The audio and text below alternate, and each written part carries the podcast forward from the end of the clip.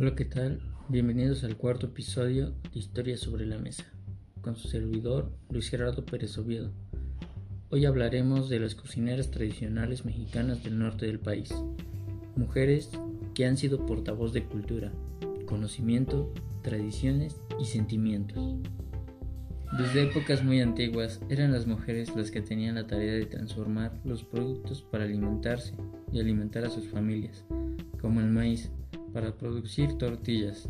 También contaban con los cultivos como la milpa, para sus frutos pudieran servir como alimento y también después para comercializarlos. Conforme pasó el tiempo, a la mujer se le dio un papel muy importante y se quedó en la cocina, sumando además los deberes como la crianza de los hijos, el cuidado del ganado y en general, velar por el bienestar de su familia. Ellas podían realizar sus deberes, ya que desde pequeñas recibían clases, por así llamarlo, de sus madres y abuelas. En aquel tiempo se veía como habilidades que habían desarrollado para poder ganarse un lugar en la sociedad y en ellas recaía la tarea de conservar y difundir la tradición que se les impartió desde tiempo atrás, teniendo un buen gusto en la comida y en muchas de las artesanías de la vida cotidiana. Es por esto que las cocineras tradicionales en México son multifacéticas. Conocen la tierra y los productos que se les ofrece. Conocen las técnicas ancestrales para poder transformar aquellos productos y también pueden lograr que esa magia y ese conocimiento perdure en el tiempo. El peso del legado de la cocina reposa sobre sus hombros de las cocineras tradicionales. Ellas son las encargadas de preservar los secretos de la gastronomía que da identidad a su pueblo, a su estado y en general a nuestro país. Las cocineras tradicionales son mujeres que se desarrollaron junto al fogón, muchas vestidas con sus trajes típicos y rodeadas de utensilios de la cocina, como ollas de barro, metate, molcajete y molinillos. La cocina tradicional mexicana es una herencia cultural que abarca conocimientos comunitarios ancestrales, saberes prácticos antiguos, rituales, técnicas y actividades agrarias que han persistido gracias a las mujeres, quienes han protegido a lo largo del tiempo. En México, la cocina ha pasado por varias transformaciones, pero siempre la base ha sido la misma, la cocina de los pueblos indígenas, sumando a ella estos elementos virreinales y la influencia de los migrantes.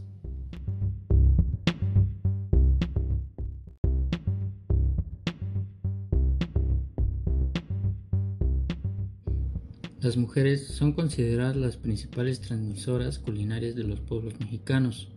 Son las encargadas de mantener vivas las tradiciones de sus pueblos y son las portadoras de sabores y saberes muy antiguos. Y tenemos como ejemplo las mujeres que mencionaré.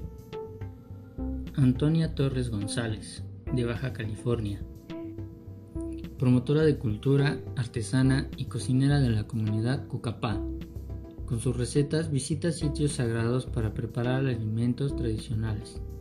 Ha participado en el programa La cocina de los pueblos, originario de la frontera norte y raíces de la Baja en Conalep 2. Entre sus platillos se encuentran las tortillas de harina, burritos de carne con harina tostada y burritos de queso y miel.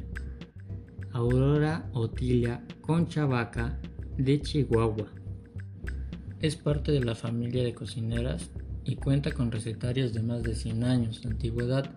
En 1996 inició su propio negocio, cocinando en casa y sus platillos se han servido a personas con cargos importantes, como políticos y hasta el obispo de Chihuahua. Entre los platillos se distingue se encuentra la discada y las rayadas de parral. Patricia Zacarías Sánchez, Coahuila. Desde hace más de 20 años se ha dedicado a la comida. Forma parte del grupo de cocineras tradicionales de Saltillo, que busca preservar la auténtica comida mexicana y transmitirla a nuevas generaciones.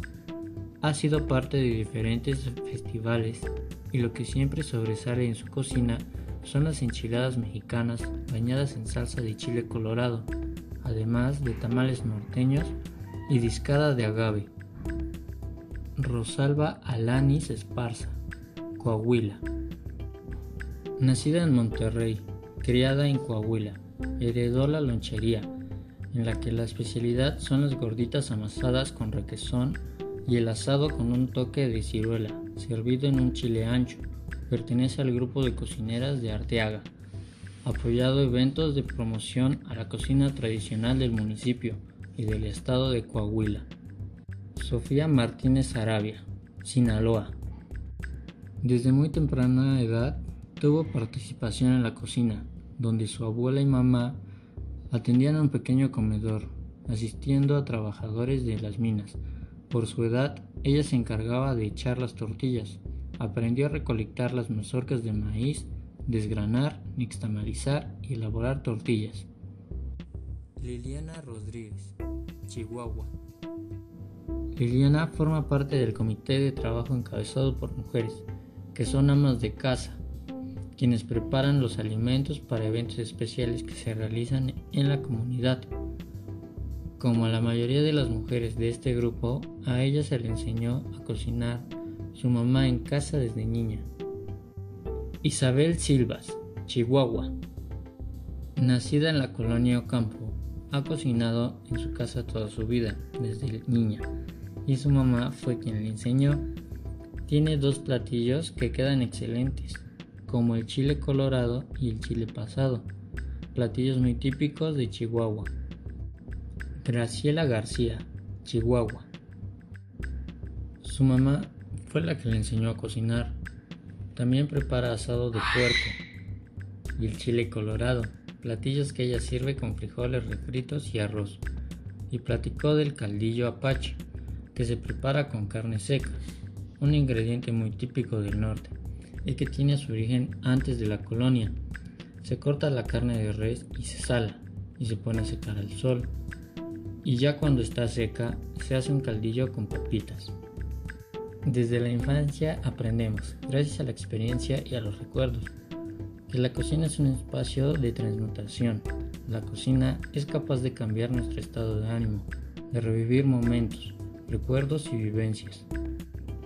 Y es gracias a las mujeres de nuestras vidas, como nuestras madres, abuelas y tías, quienes en su mayoría han sido responsables de la perpetuación de saberes y sabores. Son ellas quienes han cuidado las raíces mexicanas, que han dado de comer a las personas en México y a lo largo de la historia.